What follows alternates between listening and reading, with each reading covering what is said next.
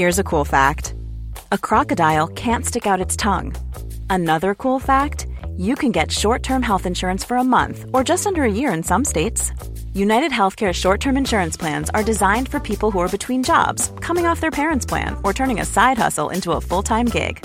Underwritten by Golden Rule Insurance Company, they offer flexible, budget friendly coverage with access to a nationwide network of doctors and hospitals. Get more cool facts about United Healthcare short term plans at uh1.com.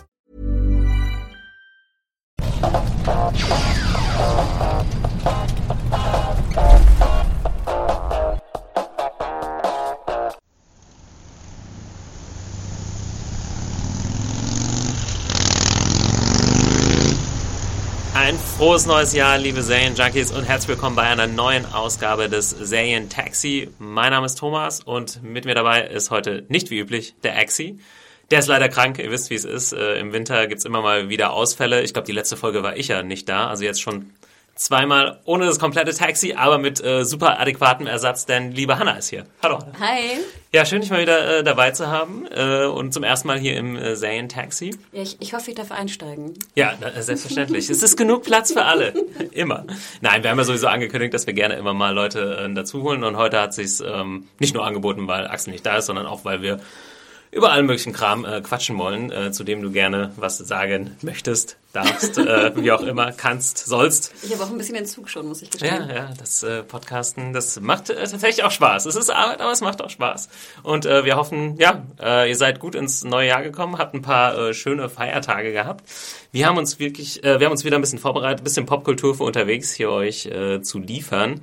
Und wir wollten mal so locker einsteigen mit äh, einem kleinen Roundup, was wir so über die Feiertage getrieben haben. Ist ja immer die äh, perfekte Zeit, um irgendwie Serien und Filme und so weiter zu gucken. Und dann im zweiten Teil ein bisschen aufs neue Jahr zu schauen und vor allem, was die großen Streaming-Anbieter so vorhaben. Denn dann kam in den letzten Tagen so einiges an News äh, auf uns zu und einiges an neuen Serien. Und da wollen wir mal kurz so einen Blick äh, vorauswerfen. Ähm, wie gesagt, es geht vor allem um die Streaming-Anbieter, aber da kommen wir dann gleich noch äh, dazu. Verzeih, kurzer, Ja. kurzer Witz. Ich hatte neulich so, so einen Business-Termin und da ähm, ging es auch um Streaming und wir nennen es ja immer intern so SVOD, ne? Ja. Streaming Video on Demand Ja. oder VOD eben, Video on Demand. Subscription Video on Demand eigentlich ja, oder? SVOD? Ach, stimmt. ich verwechsel es aber auch immer. Ich sag's auch immer falsch. Stimmt, das ist SVOD ist Subscription, ja. Aber er sagte immer SVOD. S-Wort. ich Wort habe oder anfangs S-Wort. überhaupt nicht verstanden, was er meinte. Und nachher sagte er immer noch T-Wort. Und ich weiß bis heute nicht, was T-Wort ist. T-Wort? Hm. T -T was könnte das sein? Gute Frage. Schreibt uns doch an podcast.serienjunkies.de könnt ihr uns immer erreichen. Ähm, wer vielleicht zum ersten Mal zufällig irgendwo auf uns gestoßen ist bei YouTube ähm, oder sonst wo, ihr könnt uns abonnieren mit RSS-Feed. Alle Infos gibt's unter serienjunkies.de slash podcast. Da gibt's alle Infos zu Feeds. Ihr könnt es auch auf YouTube sehen, äh, iTunes und so weiter. Also einfach da vorbeischauen. Podcast at serienjunkies ist die Adresse, wo ihr uns immer E-Mails äh, schreiben könnt. Wenn ihr wisst, was T-Wort ist, gerne. Meldet euch gerne bei uns. Das ist immer ein Kaufen, kann es damit irgendwie zusammen? T-Wort. Nee, es gibt Subscription Video on Demand, Video on Demand. Ah, witzig, ne? T-Wort. Ich, habe ich hab dann immer so ganz wissend genickt, aber ich dachte immer so, was, was ist T-Wort? Vielleicht ist es was komplett Neues. Vielleicht ist er zwei Jahren. 2015 kommt groß raus. T-Wort. Äh, Hanna, wie sieht's aus? Hast du viel geschaut über die Ich Feiertage? muss gestehen, ich habe sehr viel geschaut. ich finde, es, ist ja, es ist ja auch Weihnachten. Ne? Wann ich, ich fuhr nach Hause. Ähm, ich musste Gott sei Dank nicht arbeiten. Wir hatten ja auch eine, ein paar arme Serienjunkies, mussten ja auch noch Schicht schieben über die Feiertage. Ähm, das war mir zum Glück, äh, ich musste es nicht tun. Und ich habe ich hab wirklich unfassbar viel geguckt. Also wenn du mich fragst, was hast du gesehen, ich glaube, ich krieg's gar nicht mehr alles zusammen. ähm, Willst du ein paar Sachen rauspicken? ja, ich habe Äh, ähm, kurz vor Weihnachten, ich glaube am 23. kam unter anderem ja Mozart in the Jungle raus. Das ist eine, eine neue Serie von Amazon, auf das wir auch später nochmal eingehen werden. Aber es hat mir ganz gut gefallen. Die kam da erst in Deutschland raus. Die kam international, glaube ich, dann erst Ah, dann war es der zeitgleich. Pilot. Ich hatte dann eine Nummer schon mal. Ah, okay. Also die komplette Serie. Ähm, Genau, ja. zehn Folgen, ähm, spielt so ein bisschen im Symphonieorchester in New York, also ein Mhm. bisschen so anderes Setting mal. ähm, hier, ähm, Banal, wie heißt der nochmal? Geil, Garcia. Genau, Bernal Garcia. ist, Bernal äh, ist der, ja. die Hauptrolle und äh, Saffron Burrows. Ähm, aber wie gesagt, wir kommen nachher noch drauf. Ich habe Transparent nochmal gesehen. Ich habe Mhm. meine Familie sozusagen angefixt. Ich glaube, das dritte Mal, dass ich es jetzt komplett durchgeschaut habe. Hat mir ja, wie gesagt, sehr, sehr gut gefallen letztes Jahr. Ich habe mich aber auch viel den Dokus zugewendet bei Netflix und habe unter anderem ja auch gesehen Dokus, die du empfohlen hast, oder sogar Exi auch im Taxi. Ja. ähm, wie zum Beispiel die Sushi-Doku mit diesem äh, japanischen Sushi-Koch. Ja, Jiro, äh, Jiro Dreams. of Sushi. Ich glaube, die haben wir hier jetzt noch nicht empfohlen. Die habe ich dir mhm. wahrscheinlich so mal empfohlen. Ähm, ja, erzähl kurz. Ich, ist ein Film, den ich auch sehr, sehr mochte. Genau, es war so ein bisschen, glaube ich, auch fast, also ich weiß, dass deine Freunde, glaube ich, vom, vom Slash-Filmcast das auch sehr äh, mochten. Ja, der, ja. der Winder, glaube ich. Da bin ich drauf gestoßen. So eine kleine, typisch japanische irgendwie Tokioer Klitsche, ne? so ein kleines Restaurantchen mit, glaube ich, acht in der U-Bahn, glaube ich. Genau, in der U-Bahn irgendwie so links. Ne? Ich stelle mir jetzt gerade so hier so Frankfurter Tor unten links vor, mhm. wo halt ein, ein älterer Herr, der irgendwie, ich glaube, 85 mittlerweile schon ist, mit seinem Sohn zusammen halt dieser beste Sushi-Place der Welt ist und drei Michelin, Michelin-Sterne ja. hat und diese auch verteidigen konnte. Und äh, es geht jetzt also um diesen 85-Jährigen, der halt sich immer weiter bildet und trainiert im Sushi machen. Ja. Wo man ja auch denkt, das ist irgendwie simpel und man hat einen Klops Reis ja. und Fisch oben drauf. Und im Endeffekt, glaube ich, ist es ja auch das. Und er sagte ja auch, es ist eigentlich, es sind halt so viele Kleinigkeiten, die einfach die Perfektion bringen. Also vom Reiskorn, ja. das war übrigens meine Lieblingsszene, dann spricht er mit dem Reishändler und dann geht es irgendwie darum, dass das benachbarte Hyatt doch irgendwie Reis bestellen wollte. Und dann lacht so der Reishändler und sagt, macht irgendwie so mit den Fingern so ein Zeichen, dass das ja auch viel Talk sei und die gar nicht wissen, wie sie ihn zubereiten sollen. ne? ja. Wo ich auch immer denke, eigentlich, man kann Reis kochen, was kann man da groß anders machen, ne? Aber nein. Auf jeden Fall äh, sehr faszinierend. Also für alle, die sich irgendwie irgendwie ein bisschen für Kochen und Essen und so begeistern können. Und gleichzeitig, ähm, was ich auch immer interessant finde, dieses, dieses typische japanische, diese japanische Kultur, das auch irgendwie wahrscheinlich früher von den Samurais und sonst irgendwann kam, dieses zur Perfektion streben. Also ich glaube, Jiro sagt auch irgendwie, äh, dieser Koch, dieser Sushi-Koch äh, sagt auch irgendwie, ja, man soll sich im Leben eine Sache aussuchen und die soll man dann bis zur Perfektion lernen und irgendwie hier und da mal was probieren, das ist nicht so. Er ist natürlich auch so ein bisschen so ein Sturkopf. Mhm. Und dann dazu ist es noch so ganz interessante äh, Familienverhältnisse. Denn in Japan muss es sein ältester Sohn muss quasi äh, das Restaurant weitermachen. Und sein zweitältester Sohn hat schon längst ein eigenes gemacht, weil er einfach so viel schon gelernt hat. Aber der, der Ältere, der auch schon irgendwie 60 ist, der darf es einfach nicht. Der muss warten, bis Giro aufhört. Und es sieht immer so aus, als würde er es noch ein paar Jährchen machen. Also auf vielen Ebenen irgendwie eine coole Doku, ähm, wenn man sich irgendwie nur annähernd für Essen und Japan und Sushi interessiert. Genau, ich, ich war vor, es ist sehr, sehr langsam. Also ja. mir war es fast ein Tick zu langsam, denn sozusagen die Höhepunkte brauchen. Mhm. Nämlich dann eigentlich sozusagen das große Essen. Also es dauert ungefähr 40 Minuten, bis Giro mal erklärt, was so besonders an seinem Sushi ist. Ja. Aber das sozusagen selbst relevant ist, ob die die Esser Links- oder Rechtshändler, Händler, ja, Händler, Händler, Händler, ja. Händler sind, äh, erstaunlich. Und das Krasse war auch, der Sohn ist, glaube ich, der Linkshänder und hat dasselbe Restaurant nochmal gebaut, aber halt spiegelverkehrt. Ah, ja, stimmt. Ja. Ich hatte die, ähm, die Doku letztes Jahr über Weihnachten sogar gesehen, da war ah. ich ähm, äh, äh, im Ausland und habe sie im amerikanischen äh, Netflix gesehen tatsächlich. Und die gibt es jetzt aber im Deutschen? Nee, leider nicht. Ach so. Ich, auch, ich war auch im Ausland, habe sie okay. auch im amerikanischen Netflix gesehen. Ich habe gerade eben nochmal geschaut, sie gibt es leider nicht. Ich habe eine andere Doku aber gesehen, die gibt es auch in Deutschland. Mhm. Die hast du auch gesehen. Und zwar ist das Print the Legend. Mhm. Und es geht um 3D-Drucker. Ja, ja, auch irgendwie ein Thema, was äh, aktuell, äh, wo ich mich mal frage, wie geht das eigentlich genau? Nicht, dass das genau geklärt wird in der Doku. Es geht eigentlich mehr darum, was für ähm, Business-Leute dahinter stecken. Wer baut momentan diese Drucker und mit welchen Problemen haben die, haben die eigentlich momentan zu tun? Und äh, das war auch sehr, sehr spannend. Also gerade so ein bisschen mehr businesslastig als jetzt so nerdy, ich druck meine eigenen genau, Minifiguren. Ja. Ähm, aber auch gut gemacht und spannend und ähm, ich habe viel auch danach über diese Firmen gelesen, weil ja. mich das irgendwie nicht äh, losgelassen hat. Also kann ich auch sehr empfehlen, im deutschen Netflix auf jeden Fall vorhanden. Genau, über die bin ich auch gestolpert schon äh, vor ein paar Wochen oder Monaten, ich weiß gar nicht mehr, und dachte auch erst so, 3D-Druck, darum geht's. Mhm. So, aber es geht eigentlich mehr um dieses äh, ja, Startup und wie entwickelt sich diese Firma und eine Firma wird dann so ein bisschen so das neue Apple der, der genau. 3D-Druckindustrie und wie, was für eine Dynamik herrscht da zwischen den Gründern und so weiter. Also ich dachte wirklich viel mehr, ich dachte, am Anfang dachte ich so, ach schade, es geht gar nicht so sehr ums 3D-Drucken, weil ich da mal online auch Sachen gesehen habe, es können jetzt schon Häuser gedruckt werden und was weiß ich. Ähm, darum geht's nicht so sehr, aber trotzdem hat's mich dann äh, gefesselt, weil es eben um die Business-Seite auch super interessant war. Ähm, Print the Legend äh, im deutschen Netflix, äh, kleiner Doku-Tipp noch. Äh, hast du noch was? Oder ähm, serientechnisch? Serientechnisch, ich überlege gerade, was habe ich noch gesehen? Ich ah, wir wollten das ähm, Ende noch von The Affair genau, gesehen, ja. Und da muss ich ganz ehrlich gestehen, mit The Affair, ähm, das war die neue Showtime-Serie, Drama äh, mit Ruth Wilson und Dominic West in den Hauptrollen. Mhm. Haben wir auch hier schon mal äh, angesprochen, zum Start, glaube ich, äh, Axel und ich. Genau, und ich fand, es hat einen sehr starken Piloten gehabt und fiel dann leider so in der Mitte so ein bisschen ab. Mhm. Das war so meine Einschätzung. Wir werden nicht spoilern, keine Sorge. Ähm, aber ich fand das Ende, gerade weil es so sich total veränderte, die Serie, fand ich. Ja. Also ich hatte das Gefühl, es geht jetzt in die Richtung und es ging komplett in eine andere Richtung. Ja. Ähm, fand ich das Ende doch sehr, sehr gut. Und es hat mir doch gut gefallen und ich fand es mit auch eine der besten neuen Serien in diesem Jahr. Es hat es nicht ganz in meinen Rückblick geschafft. Hm. Dazu mag ich Dominic West nicht so gerne. Was? Ich Hallo, weiß, McNulty. Ich und ich mochte ihn bei McNulty lieber. Ich finde, jetzt ist er ganz schön alt geworden, muss ich leider gestehen. Und das Krasse ist, ich dachte auch so, uh, Dominic West ist ganz schön alt. Der ist gar nicht so alt. Also Jetzt im Vergleich so, der ist zum Beispiel irgendwie fünf Jahre jünger als ein George Clooney oder ein Brad Pitt.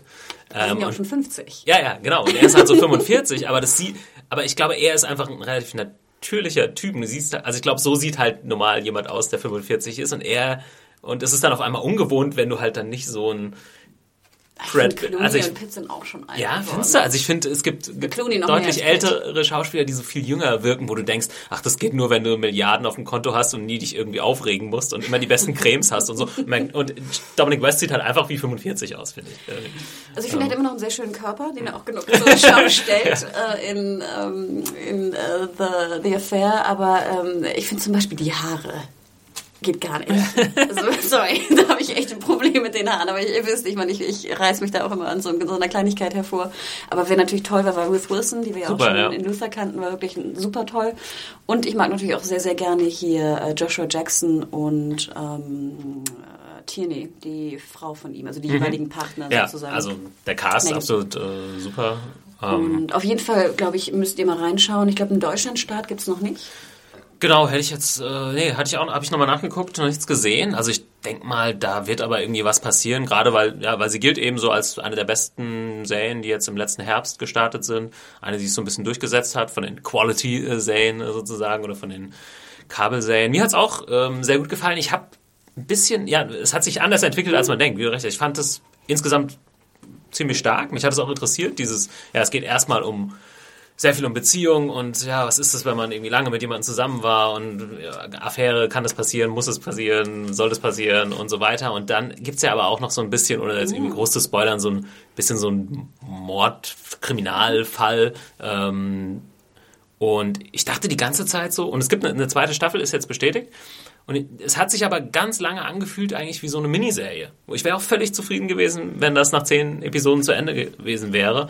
Und ich hoffe, dass es jetzt nicht so, ja, dass es nicht, dass es nicht richtig abflaut, weil ich fand es eigentlich sehr, sehr stark sonst. Ich kam doch irgendwann ins Büro und dachte, es wäre schon das Finale gewesen. Ja. Folge 8 ne? ja. oder 7. Ich meinte zu euch so, ach, das war das Finale oder irgendwas ja. sprach ich zu dir und Exi, dann meintest glaube ich du oder Exi, nee, das war das Finale gar nicht. Und ich so, huch, das hätte das perfekte Finale sein können. Ja, also es, ich weiß auch nicht, ob, wie, wie sie das gemacht haben, ob sie da irgendwie auf gut Glück oder ob sie dann zwischendurch erst wussten, dass sie verlängert werden und dann in eine andere Richtung gegangen sind oder so. So ein bisschen wirkt das so. Weil ich meine, ähm. am Anfang gelesen zu haben, als ich gelesen hatte, dass Ruth Wilson und Dominic West die Serie machen, habe ich gelesen, dass es eigentlich eine Miniserie sein ja. sollte, die abgeschlossen ist. Wer weiß, vielleicht gab es den Abschluss und dann, als sie wussten, wir können weitermachen. Also es wirkt ein bisschen unrund dann leider, aber trotzdem fand ich es eine sehr starke Und deswegen fand ich es auch ganz gut, weil wir alle wissen, es ist schon ganz schön, als Serienjunkie doch nochmal überrascht zu werden, finde ich. Ja. Oder auch ne, eine Serie zu sehen, die doch in eine ganz andere Richtung geht, mhm. als man vielleicht denkt. Ähm, also wie gesagt, fand ich einen Blick wert und hoffe auch, dass es nach Deutschland kommt. Denn Müsste dieses Jahr irgendwie was passieren, denke ich auch. Vorstellen, dass es auch ganz gut laufen würde. Ja. Äh, genau, The Affair, Showtime-Serie. Äh, ich habe auch die letzte Folge geguckt. Und nicht, dass die Leute denken, ich erzähle irgendwie Quatsch. Ich war im Ausland. Ich war tatsächlich im Ausland, denn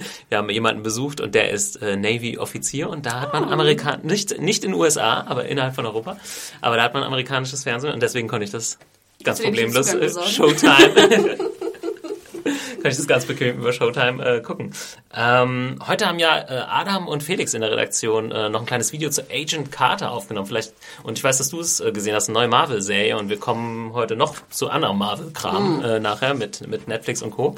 Äh, willst du da noch irgendwie ein, zwei Sätze ja, zu? Wenn du hast den Piloten gesehen. Ich habe den Piloten gesehen, nicht die zweite Folge, aber ich freue mich schon drauf. Und ich muss gestehen, ähm, ich bin ja auch jemand, der sich immer freut, wenn es irgendwie starke Frauencharaktere gibt. Da mache ich ja keinen Hehl draus und bin immer ein bisschen enttäuscht, wenn es keine ausgearbeiteten Frauenserien, äh, Frauencharaktere gibt in Serien.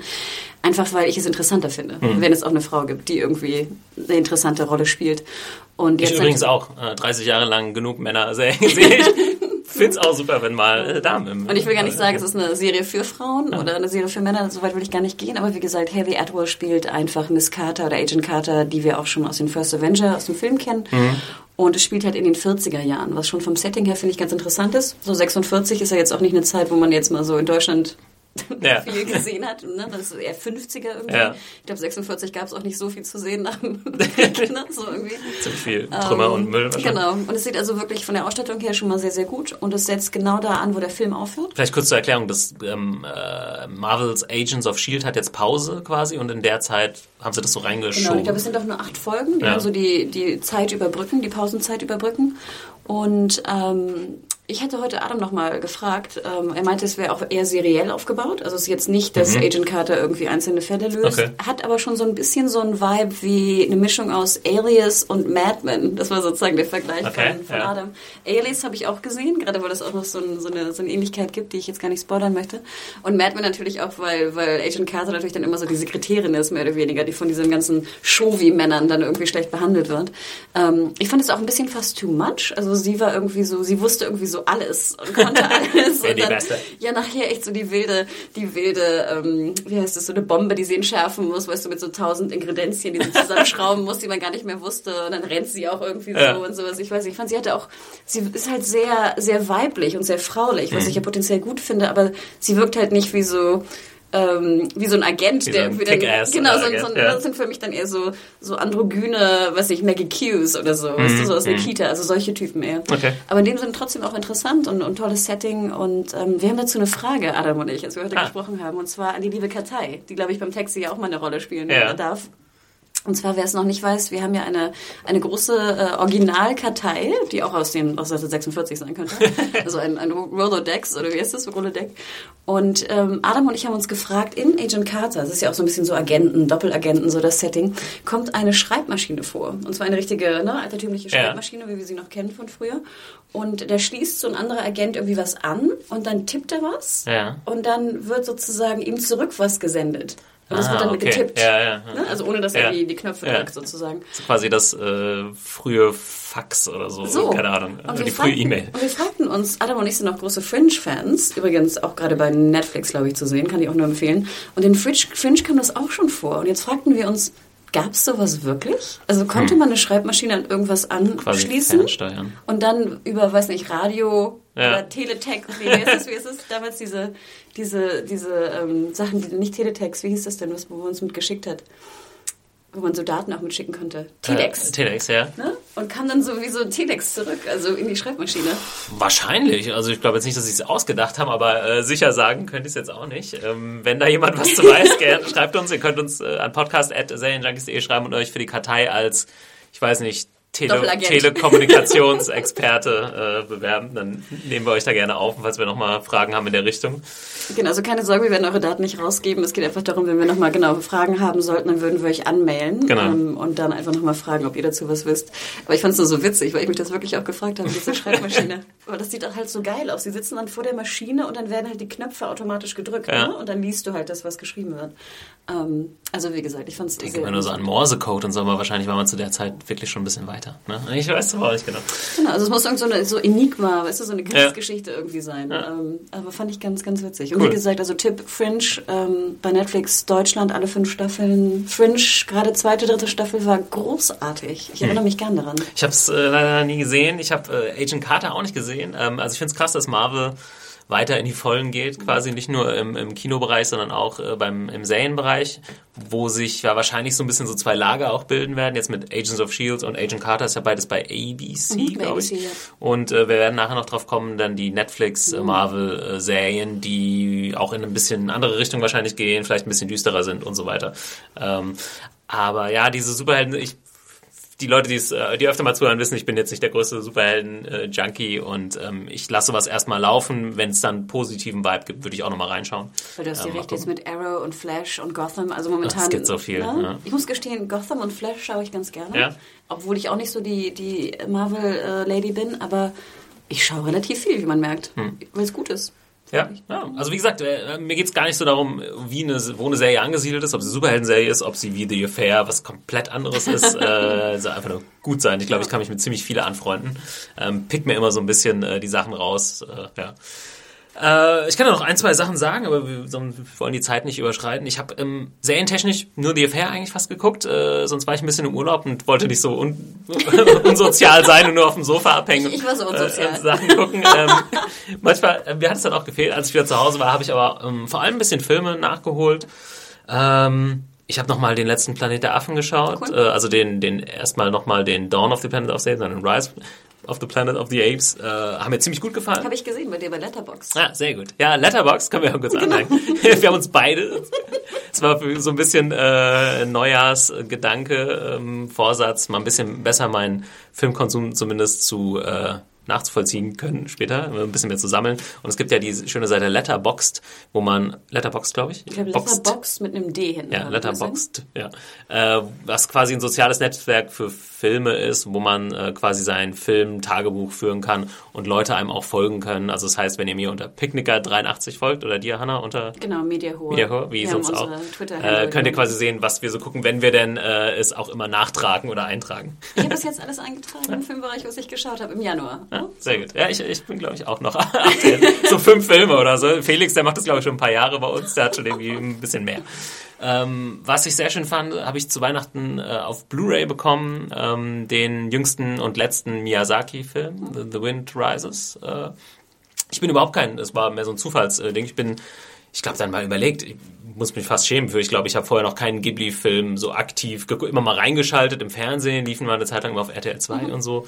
Ähm, wusste immer, Ghibli ist was Tolles, das hat Qualität, aber hab, äh, war jetzt nie so Fan. Aber der Film hat, also der Film hat mir sehr, sehr gut gefallen. Ich habe auch total Lust, ähm, es gibt jetzt wohl auch zum Ende, oder ja, Ghibli Studios weiß man ja nicht genau, Miyazaki hat sich ja wahrscheinlich zurückgezogen. Gibt's jetzt auch eine Doku? Jetzt habe ich den Namen vergessen. Irgendwas The World of Sadness. Da darum, wie, wie, weil die sind irgendwie so außerhalb Tokios sitzen die in so einem Haus, ja. ne? Wie crazy das sein soll, die Produktion. Und ähm, dann zufällig war, kam eigentlich in diese, in diesem Jahr, wo diese Dokumentation stattfand, äh, auch das Ende und diese Pressekonferenz Pressekonferenz und so weiter. Also jetzt gerade Ghibli, wer da irgendwie Interesse hat, ähm, es gibt, gab ja den Prinzessin, äh, Ka nee, äh, Prinzessin Kaguya jetzt, diesen Ach, oh Gott, stimmt, ja. äh, Kinofilm von äh, Takahata, das ist der andere große Regisseur bei Ghibli und jetzt eben von Miyazaki, der letzte The Wind Rises.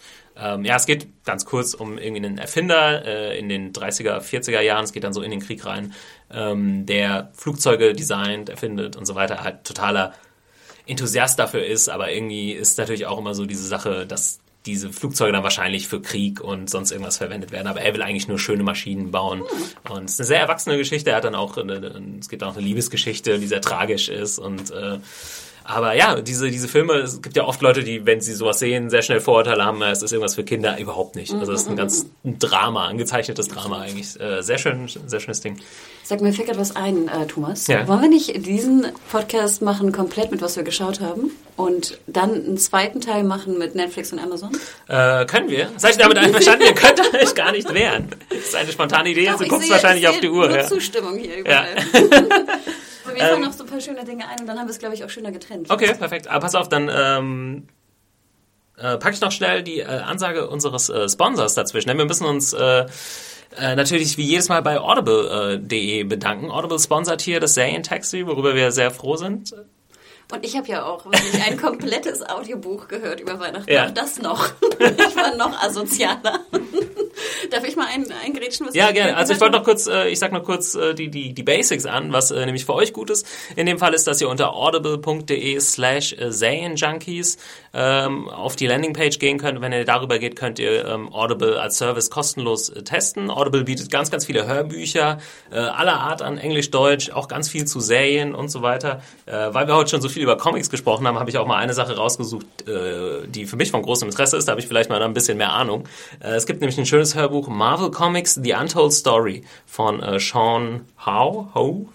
Ähm, was sich nach einer ziemlich umfangreichen äh, Marvel-Biografie sozusagen anhört. 17 Stunden ähm, Hörbuch über Marvel, also für Comic-Nerds, glaube ich, ein gutes Ding. Und wenn ihr über audible.de slash Serienjunkies geht, könnt ihr Audible kostenlos testen und dieses Hörbuch zum Beispiel kostenlos äh, herunterladen. Könnt ihr auch für immer behalten. Und ähm, ja, ihr könnt aber auch jedes andere Hörbuch äh, testen. audible.de slash Serienjunkies, damit unterstützt ihr auch uns, wenn ihr da mal Lust habt, äh, reinzuschnuppern. Ja, und jetzt darfst du, Hannah. Genau, ich habe nämlich ein Millions of people have lost weight with personalized plans from Noom. Like Evan, who can't stand salads and still lost 50 pounds. Salads generally for most people are the easy button, right? For me, that wasn't an option. I never really was a salad guy. That's just not who I am. But Noom worked for me. Get your personalized plan today at Noom.com. Real Noom user compensated to provide their story. In four weeks, the typical Noom user can expect to lose one to two pounds per week. Individual results may vary. Kostenloses Hörbuch auch gehört äh, über Weihnachten und zwar eins, was ich immer schon hören, beziehungsweise ein Buch, was ich immer schon lesen wollte. Und zwar bin ich ja ein großer Babylon 5 Fan, mhm. genau wie Anna auch in der Redaktion. Ich glaube, wir sind so die Babylon 5 Junkies. Und zwar hat die eine Darstellerin Claudia Christian hat eine Biografie geschrieben.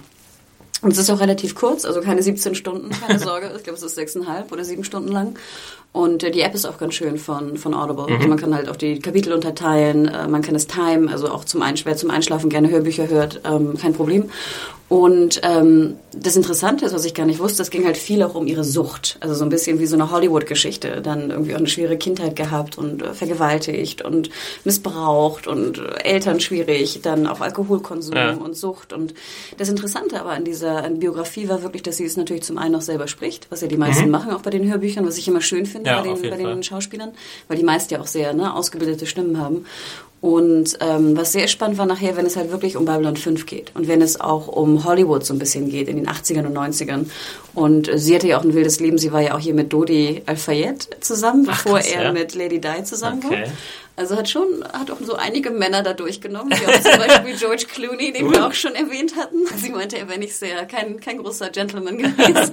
Was? Kann ich gar nicht vorstellen. Ähm, also das ist wirklich so diese, um diese Hollywood, dieses Hollywood-Feeling auch zu kriegen mhm. und wie anstrengend das auch sein muss als Schauspielerin, gerade bei so Serien, ne, wo du halt nie weißt, auch wie es weitergeht und damals natürlich noch viel extremer, so Casting Couch und sowas. Also es ist schon, harter Tobak war es teilweise. Und nachher wird es dann Gott sei Dank ein bisschen positiver, weil ich muss gestehen, das hat mich echt teilweise ganz schön runtergezogen. Ja. Aber es war wirklich extrem spannend. Äh, ich würde sagen, dass Babylon 5 Fans es auf jeden Fall sich mal anhören sollten. Mhm weil es halt, wie gesagt, dazu auch sehr, sehr interessante Informationen gibt. Und wie gesagt, es endet halt sehr, sehr positiv. Und äh, ich glaube, was was Claudia Christian gerade macht, also irgendwas macht sie auf jeden Fall. Ich glaube, das Buch hat sie auch ganz gut verkauft, wie gesagt. Ja. es heißt ähm, Babylon Confidential. Okay. Aber äh, Obacht, es geht halt auch, wie gesagt, auch viel um, um Sucht und Suchttherapie vor allem. Ähm, aber äh, war auf jeden Fall spannend und äh, ich habe es mir, gut, sechseinhalb Stunden, ist nicht ganz so assig. Es klingt jetzt so, als ob du so den großen Sozialen gemacht hättest Weihnachten und nee. nicht irgendwie nur so Filme geschaut hättest. Das war auch gar nicht so freiwillig. ähm, nee, nee, so kann man es glaube ich nicht sagen. Aber ich äh, finde, ich finde, ich finde ja Weihnachten muss man halt immer nutzen und äh, nutzen, um sozusagen Sachen auch irgendwie nachzuholen, die man verpasst hat ja. in der Zeit. Das Ding ist, ich war nicht bei meiner Familie, sondern der Familie meiner besseren Hälfte ja, und da muss man sich konnte, ja, muss man sich so ein bisschen wenigstens interagieren und nicht den ganzen Tag auf der Couch rumhängen. So, kann ich was helfen? Kann ich was tun? Das klingt echt, als ob ich nichts gemacht habe. Nein, sonst es heißt nur, dass ich was ausnahmsweise mal was gemacht habe. So ungefähr. ähm, aber apropos Biografie, äh, vielleicht mal kurz. Ich habe mich auch was Tolles geschenkt bekommen und äh, ich bin auch äh, ein großer Biografie-Fan Fan, sei es lesen oder sonst irgendwie. Ähm, ich habe zu Weihnachten noch eine riesenfette und ich glaube, die ist ziemlich neu, äh, Robert De Niro äh, Biografie geschenkt bekommen. Ich glaube, der ist einfach De Niro Alive oder so und die ist von einem relativ bekannten äh, Autor, ich habe jetzt den Namen vergessen, der aber schon irgendeine so ganz große Hollywood-Biografie, Marlon Brando oder sonst irgendwas geschrieben hat.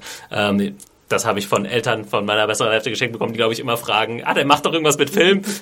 Schenke ich das dir mal. Ähm, das ist doch ein ganz süßes Geschenk. Eigentlich. Ja, auf jeden Fall. Ich hab, ähm, ja, das ist sehr cool. Ich habe bis jetzt, äh, ich bin schon großer De Niro-Fan. Äh, weiß nicht, ob ich mir jetzt unbedingt seine, sein Lebenswerk äh, irgendwie durchgelesen hätte oder seine Lebensgeschichte, aber ich habe reingelesen, das ist echt äh, sehr, sehr interessant. Äh, Gerade wie es darum geht, dass er so ein, so ein Perfektionist ist. Er ist ja der typische Method Actor, kommt aus der klassischen Schule äh, aus New York und ähm, ja, bin jetzt noch nicht sonderlich weit, aber da so Sachen wie das halt eben für Taxi Driver extra eine Taxilizenz gemacht hat und dann durch die Nacht gefahren ist und äh, ganz akribisch äh, Kostüme selbst gesammelt hat, äh, 80 Hüte zu Hause hatte, äh, für jede für jeden Minijob auch äh, am Anfang im Theater oder sonst, wo sich schon immer eine Hintergrundgeschichte ausgedacht hat und so weiter. Äh, also kleiner Buchtipp vielleicht noch an der Stelle. Ich glaube, dass ich glaube nicht, dass es das schon als Audiobuch gibt. Da habe ich jetzt leider nicht nachgeschaut. Ähm, aber äh, cooles Ding auf jeden Fall. Robert De Niro, eine riesen Biografie jetzt gerade erschienen, erst auf Englisch, glaube noch nicht auf Deutsch draußen. ähm, ja, das habe ich nicht äh, geguckt, aber gelesen, zum Teil zumindest. ähm, ja, dann können wir noch zwei, drei Sachen nennen. Ähm, ich habe noch, ähm, jetzt zum Beispiel Sonntag ist ja auch die, die Golden Globe-Verleihung, Ja. auf die wir erst im Nachhinein äh, drauf eingehen werden, was ein bisschen spannender ist. Wir haben jetzt ja auch wirklich Artikel über Artikel äh, verfasst, Ja. gesehen, junkies.de, über die Nominierten. Ich habe mir aber, was ich immer sehr spannend finde, ist sozusagen die, die, die Auslandsfilme. Ähm, finde ich immer eine sehr spannende Kategorie. Und dort ist dieses Jahr auch ein schwedischer Film äh, wieder einmal nominiert, und zwar ähm, Force Majeure. Und zwar geht es um, eine, um ein Ehepaar mit zwei Kindern, die in den französischen Alpen Skiurlaub machen. Und ähm, ich fand die, die Story schon ganz interessant, denn es geht darum, ohne jetzt wirklich viel zu spoilern, die, die Quintessenz eigentlich ist, dass ein gefährlicher Moment passiert und der Mann sich so verhält, wie man sich, glaube ich, als Familienvater und Ehemann ähm, nicht verhalten sollte. Und zwar nimmt er sein Handy und läuft weg. sehr schön. Und jetzt müsst ihr euch vorstellen, sozusagen, stell mal vor, du sitzt da jetzt als Frau mit zwei Kindern, die auch relativ jung noch sind, also fünf und sieben oder irgendwie so. Ähm, und siehst also diesen Mann, der in dieser Situation, wo es also lebensgefährlich werden äh, könnte, ähm, sein Handy rettet und wegrennt. Und das ist natürlich wahnsinnig spannend, gerade jetzt so auf engen Raum. Also diese typische, ich meine, wir kennen das ja auch alle, so mit den Eltern ne, verreisen Ja. oder mit dem Freund, Freundin verreisen und dann halt in diesen engeren Zimmern sein, ne, Skifahren. Ähm, die, die französischen Alpen sehen natürlich auch sehr, sehr schön aus, äh, nachts, wenn dann so die Lawinen abgeschossen werden. Also es ist wunderschön gedreht, sehr schön produziert, auch relativ langsam. Aber es ist halt mehr so ein, wie nennt man das, so ein, so ein Familiendrama, auch auf relativ engem Raum. Ähm, es kommen noch ein paar andere Charaktere hinzu, die es auch interpretieren, was er getan hat. Ähm, aber wirklich, also ich fand es sehr, sehr spannend, sehr, sehr gut. Ich hoffe auch mal, dass er nominiert wird für, einen- für einen Oscar. Ich weiß gar nicht genau. Ähm, also wirklich. Könnte gut sein, der hat, glaube ich, relativ. Ich habe ihn noch nicht gesehen, aber habe auch schon von gehört. Äh, Finde ich auch immer interessant. Das ist immer schön, wenn man, man guckt ja hauptsächlich meistens amerikanische Produktionen, vielleicht mal deutsche auch. Ähm, wenn man sich die, die Oscar-Contender international mal rauspickt, einfach mal um ein paar andere Länder abzuarbeiten, hat man meistens echt die Perlen äh, des Genau. Jahres tatsächlich. Ja. Und das ist auch bei mir auf der To-Do, äh, auf der To-Do-List, genau, auf der Watchlist ist auch hier natürlich äh, Ida, das, äh, der polnische Film, der glaube ich auch schon, der läuft auch schon uns in den Kinos, ne? Uh, das weiß ich jetzt gar nicht genau. Ähm, aber Wenn, du, ja, ich glaube, der ist eher dann, wenn in ganz kleinen Kinos auch nur Okay, gelaufen. aber ich Ja. meine, er lief schon oder lief auf dem Festival hier in Berlin auf Mhm. jeden Fall. Äh, Das sind, ich gebe dir absolut recht, das finde ich immer so diese, diese ähm, Auslandsperlen gucke ich immer gerne. Und Auch oft die besten Filme innerhalb der, der äh, Awards dann. Absolut. Ja. Ähm, und es sind ja sowieso auch nur meist vier oder fünf Nominierte, fünf glaube ich. Ja. Also ähm, hat man die auch relativ schnell durch. Und jetzt, wie gesagt, also dieses schwedische äh, Drama Force Majeure ist, glaube ich, höhere Gewalt, ne? Kann das sein, auf Französisch? Äh, ja, ja, doch, äh, hört sich ne? schlüssig an. Ähm, ist auf jeden Fall also wirklich ein, ein spannendes Ding. Ähm, lief, glaube ich, aber nur auch auf Festivals in Deutschland, soweit ich weiß, Mhm. bis jetzt. Wenn ihr es seht, schaut es euch an. Ähm, auf jeden Fall empfehlenswert. Äh, wo du schon bei Skandinavien bist, kann ich noch was reinschmeißen. Ich habe äh, nämlich noch The Headhunters oder The Headhunters. Nur No, Headhunters. ja, Headhunters. Norwegischer Film. Ähm, noch gesehen, einfach mal so auf der Couch nebenbei, auf Blu-ray. Äh, fand ich Dass du nicht in der Küche geholfen hast. Ja, richtig. Nein, da war ich schon wieder zu Hause. Also da durfte ich dann gucken, da habe ich dann alles nachgeholt. Ähm, ist basiert auf einem Buch von Joe Nesbo, heißt dieser Autor. Das ist ja, ich bin nicht so ein Krimi-Leser, aber Mhm. Der ich glaube, so das ist so momentan genau so der Number One äh, Krimi-Schreiber. Also ich sehe diesen Namen sehr, Mhm. sehr oft. Und ähm, dieser Film ist eigentlich genauso, wie ich mir seine Bücher vorgestellt habe. Sehr spaßig, sehr flott irgendwie, aber auch sehr plotty. So, da passiert das und du hast das gemacht und so. Also so ein bisschen so, ja, ist halt nett, aber es ist auch manchmal so, wird ein bisschen übertrieben mit den, mit den Drehungen und Wendungen und, ähm, aber soll Spaß machen vor allem und, äh, ja, es geht um, wie kann man es beschreiben? Es ist ein, ein äh, Headhunter, aber ein Headhunter im Sinne von äh, jemand, der Leute sucht für, für große Jobs, für große CEO-Jobs und quasi den, den, den äh, Anwärter und die Firma zusammenbringt und er lebt ähm, in Oslo, ist aber gleichzeitig auch, er ist eigentlich so ein, er ist ein Dieb, ein Kunstdieb, also ein bisschen so ein, wie kann man es am besten ausdrücken? Ja, er hat so ein Doppel, führt so ein bisschen so ein Doppelleben. Ne? Eigentlich, äh, er macht so auf superreichen Pimp äh, und durch sein, allein durch seinen Job schafft er das eigentlich gar nicht, sondern er hat doch diese Kunst, äh, er steht Kunstwerke und dadurch lebt er eigentlich über seinen Verhältnissen. Und ähm, wie kann man sagen, dann gerät er in so einen Plot, wo er was klaut und dann verfolgt wird.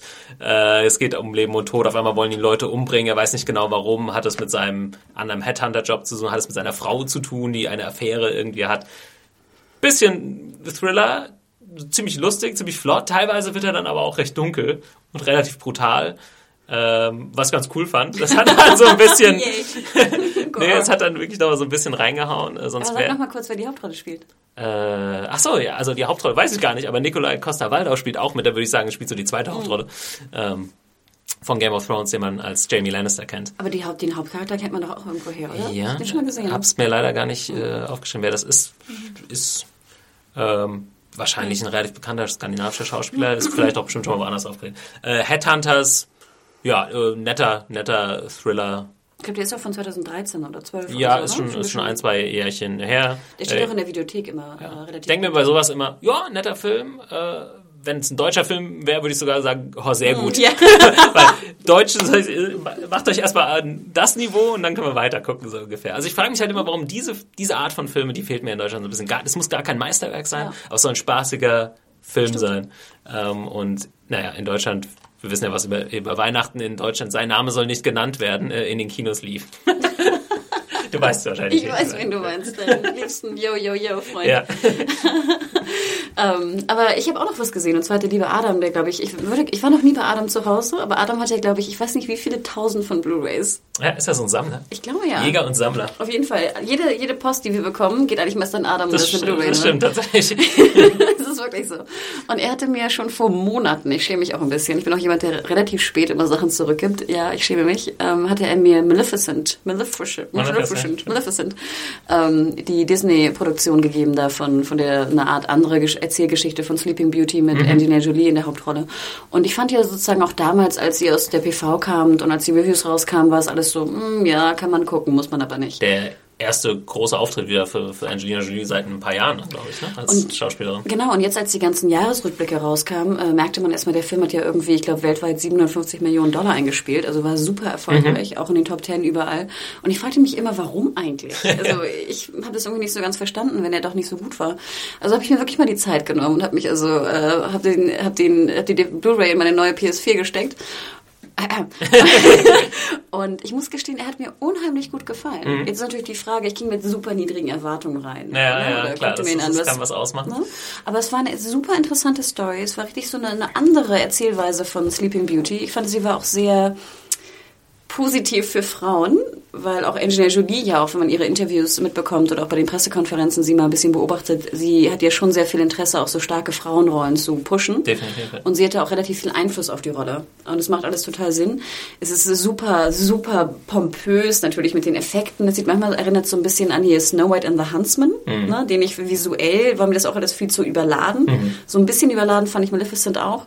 Die Geschichte ist aber tausendmal besser. Sie ist wirklich also eine richtig erzählte Geschichte, wo sie auch, wie man in den Bonusmaterialien sieht, richtig eine Autorin auch beauftragt haben und lange an diesem Drehbuch äh, gewerkelt haben. Und das merkt man auch. Es ist wirklich sehr, sehr. Ist ja heute nicht unbedingt immer nee, gesagt, bei den Blockbustern wirkt es immer so, als wäre das Drehbuch so das genau, Unwichtigste. Genau. Ja, so, so, so Hauptsache wir haben eins. So. Genau, ja. nee, also hier merkst du wirklich, dass das Drehbuch echt relevant war und mhm. im Zentrum steht und das haben sie toll umgesetzt. Es gibt wilde Action-Szenen, ähm, wahnsinnige Action-Szenen und Angelina Jolie spielt wirklich hervorragend. Mhm. Also sie, diese Rolle ist ihr wirklich auf den Leib geschnitten und ähm, es erinnert auch so ein bisschen an den, den alten Disney-Film, den ich nie besonders mochte, Sleeping Beauty. Aber ähm, also ich muss gestehen, ich fand ihn echt gut. Ich finde, man kann ihn wirklich gucken. Wenn ihr mal in einer, in einer ähm, Videothek seid und nicht wisst, was ihr schauen sollt, nehmt euch Maleficent mal mit.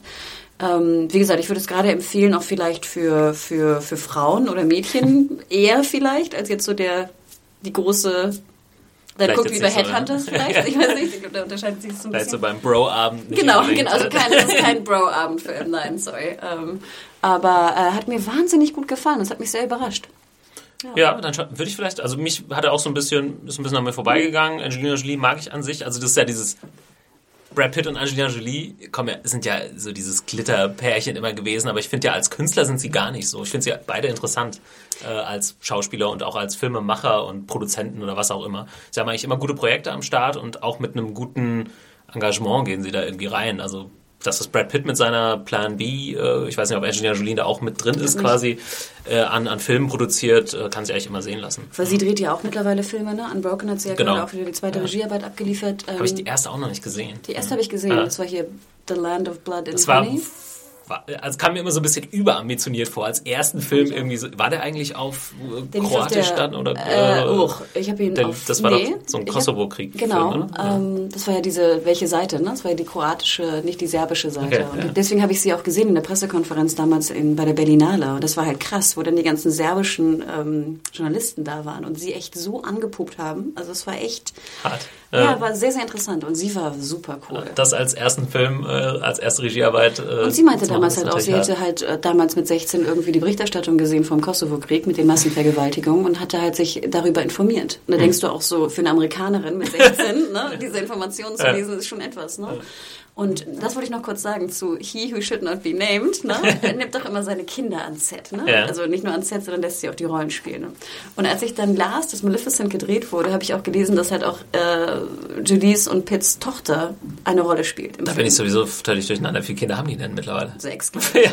Also drei eigene, glaube ich, und drei adoptierte. Okay. Und ein eigenes sollte sozusagen die Tochter spielen. Da dachte ich so, oh, ist das jetzt so eine ja. ähnliche Chose wie Dings. Und das fand ich total unsympathisch. Ja. Aber jetzt habe ich endlich erfahren, warum das so war. Und zwar, muss ich kurz erzählen, in den Bonusmaterialien hat sie halt diese ganze Klamotte an und ist ja auch so ein bisschen furchteinflößend. Ne? Hat diese Hörner mhm. und ne, ist in ja. schwarz gekleidet. Ja, für Kids uh, auf jeden ne, Fall. Diese Wangenknochen, heftig, die, die fake sind. Und sie brauchten halt irgendwie eine Vierjährige, also Sleeping Beauty, die sozusagen ähm, keine Angst vor ihr hat. Mhm. Und dann haben sie halt lauter Kinder gecastet, die aber sich furchtbar erschrocken haben immer vor Angelina ja. Jolie in, dieser, in diesem Kostüm und sind immer weggelaufen. Für immer äh, traumatisiert. traumatisiert ja. ähm, ne, die haben geweint und sind ja. weggelaufen, haben geschrien und dann meinte halt Angelina so, ja okay, es gibt nur ein vierjähriges Mädchen, was keine Angst hat vor mir in diesem Kostüm. Ja. Die Tochter. Ja. Und deswegen haben sie sie ge gedreht. Macht Sinn. Ja. Und das war auch ganz süß. Dann siehst du halt die auch so wie Brad Pitt und so, sie halt immer so, ähm, also wie, wie sie so halt dreht und dann zu ihm läuft hm. und sowas. Also das war oh. echt ganz, ja, das war wirklich sehr, sehr süß. Also guckt das Bonusmaterial. Wenn ihr sonst nichts habt. Wenn ihr riesen Brangelina-Fans seid. Ähm, cool, da haben wir schon äh, ziemlich viel Zeug. Eine Sache wollte ich noch raushauen. Ich habe gesagt, ich habe nur The Affair geguckt, was gar nicht so sehr stimmt an Serien. Ich habe tatsächlich wieder angefangen, Friends äh, zu gucken. Friends war ja so ein bisschen wieder in aller Munde, auch im Netz wieder viel, weil äh, beim amerikanischen Netflix alle zehn Friends-Staffeln zum 1. Januar, glaube ich, äh, äh, rausgekommen sind und zum ersten Mal gibt es quasi bei dem Streaming-Anbieter alle zehn äh, Staffeln abzurufen. Ich glaube, äh, hier gibt es auch in Deutschland bei anderen Streaming-Anbietern auf jeden Fall Friends teilweise, glaube ich. Ich weiß nicht, ob es alles gibt und es gibt hier und da mal Staffeln okay. auf jeden Fall, bin ich mir relativ sicher. Äh, ich habe sowieso auch die DVDs äh, zu Hause. Und dadurch, dass ich wieder so viel gelesen hatte und äh, es haben, kamen wieder Reviews raus und ja, wie ist Friends gealtert und so weiter, habe ich wieder reingeschaut und äh, muss sagen, wir hatten ja auch noch das Gespräch zum Beispiel mit dem Felix aus der Redaktion bei uns, der eben ein bisschen jünger ist, äh, erst Anfang 20 und äh, der es noch nicht gesehen hat. Und ähm, ich glaube, jetzt wird es echt so eine neue Generation geben, die sich jetzt nochmal Friends reinzieht, gerade in den USA, weil es ja jetzt so leicht verfügbar ist. Und ich muss sagen, äh, ja, kann man immer noch super gucken. Die ersten paar Folgen, ich habe jetzt zehn Folgen vielleicht nochmal gesehen, erste Staffel. Äh, klar, der Style ist immer so ein bisschen so strange. die Klamotten auch. Ja, genau. Das, das war hauptsächlich Klamotten, Frisur, die Art so ein bisschen. Aber es ist halt sehr, sehr gut geschrieben und es ist vor allem relativ frei von, das ist mir aufgefallen, was heute viel gemacht wird von so popkulturellen Referenzen. Hm. Sprich, Gags funktionieren auch in 20 Jahren noch und nicht, sie funktionieren, ich weiß nicht, äh, du musst jetzt ist wie, als wenn heute eine Sendung nur Witze über Lady Gaga und Kanye West machen würde und so. Und, das, in zehn Jahren weiß niemand mehr oder 15 Jahren weiß niemand mehr, wer das ist. Das ist gar nicht so. Also es werden wenig Film- oder Musikreferenzen oder irgend sowas benutzt, sondern es sind halt eher diese zwischenmenschlichen Sachen. Und es gibt, und es gibt halt wirklich Gags. Und es sind nicht nur so, es sind Witze, Witze, die aufgebaut werden mit Punchlines, die funktionieren. Und es ist nicht so nur, jemand sagt was lustig oder so, auf eine lustige mhm. Art. Ich finde, How Much Your Mother war anfangs echt ein guter Nachfolger, auch sehr, sehr stark gestartet, später abgeflaut. Aber ich glaube, Friends war im Endeffekt, mal sehen, wie weit ich jetzt noch komme bei meinem Rewatch, über die gesamte Länge schon sehr, sehr stark.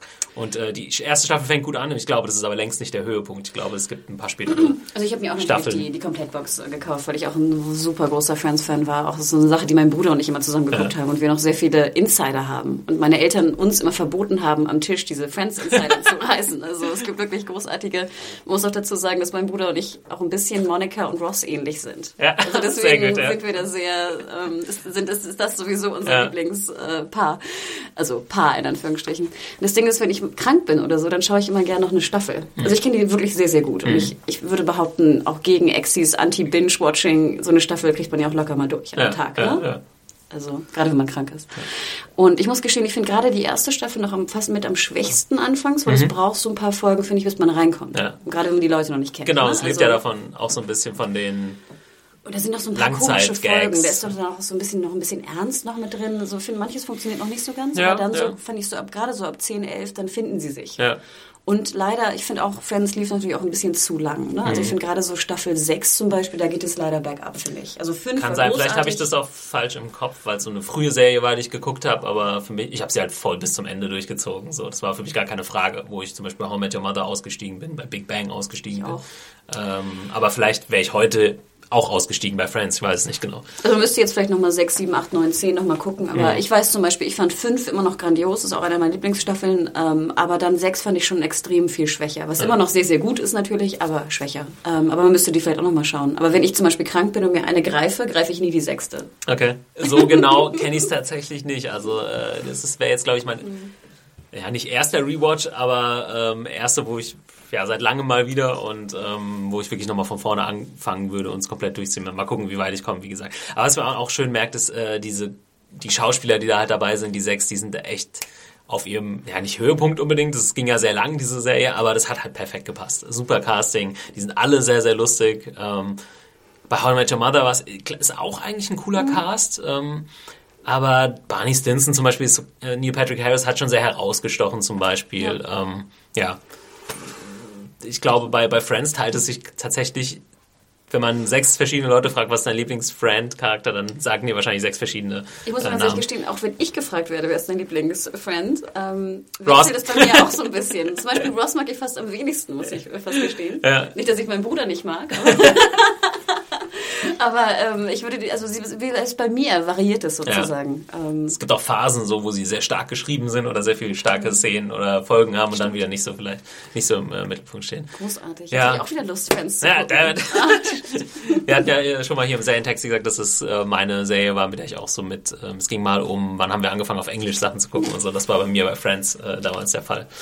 Aber das habt ihr alle schon gehört und wenn nicht, müsst ihr die letzte oder vorletzte, vorletzte Folge hören, wie auch immer. Ähm, cool. Ich glaube, dann haben wir echt einen ganz guten oh, Abriss gemacht. Vielleicht haben wir euch ein bisschen Lust gegeben auf äh, Kram, den ihr mal wieder oder mal schauen könntet. Ähm, schreibt uns gerne, was ihr so über die Feiertage geguckt Gott, habt. Ja, äh, wenn ihr noch äh, Tipps habt, podcast at zanejunkies.de. Das eigentliche, was wir noch besprechen wollten, dann verschieben wir es einfach auf nächste Woche, ist ja nicht so schlimm. Genau. Wo wir echt mal reingehen in die Thematik Streaming und was uns echt so an Serien in den nächsten Monaten erwartet. Da kommt sehr viel, nicht nur von Netflix, sondern auch von Amazon und noch jemand? das sind so die zwei großen. Äh, wer bringt. Äh, nee, Maxdome hat nichts eigenes angekündigt. Ja, mal sehen, was, was noch kommt. Vielleicht Ein Schlüsselband? Auch, ja. Vielleicht ähm, wird es auch in Deutschland demnächst mal eine eigene Produktion geben. Wer es wäre mal an der Absolut. an der Zeit. Ähm, ansonsten schaut auf audible.de slash Junkies vorbei, wenn ihr ein Hörbuch testen wolltet. Äh, könnt gerne eins nehmen von dem, was wir euch vorgeschlagen haben oder was völlig anderes.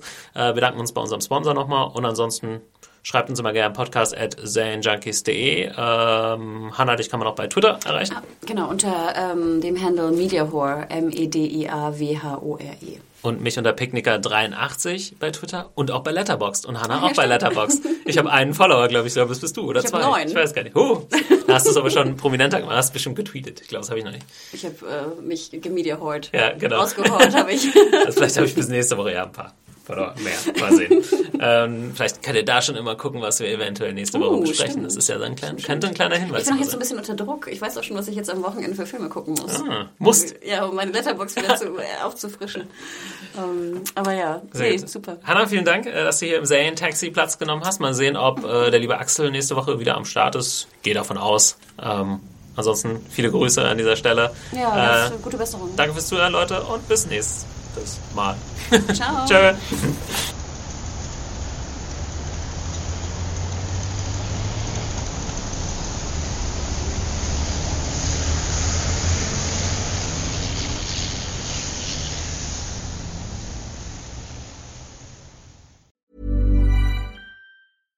Flexibility is great. That's why there's yoga. Flexibility for your insurance coverage is great too. That's why there's United Healthcare Insurance Plans.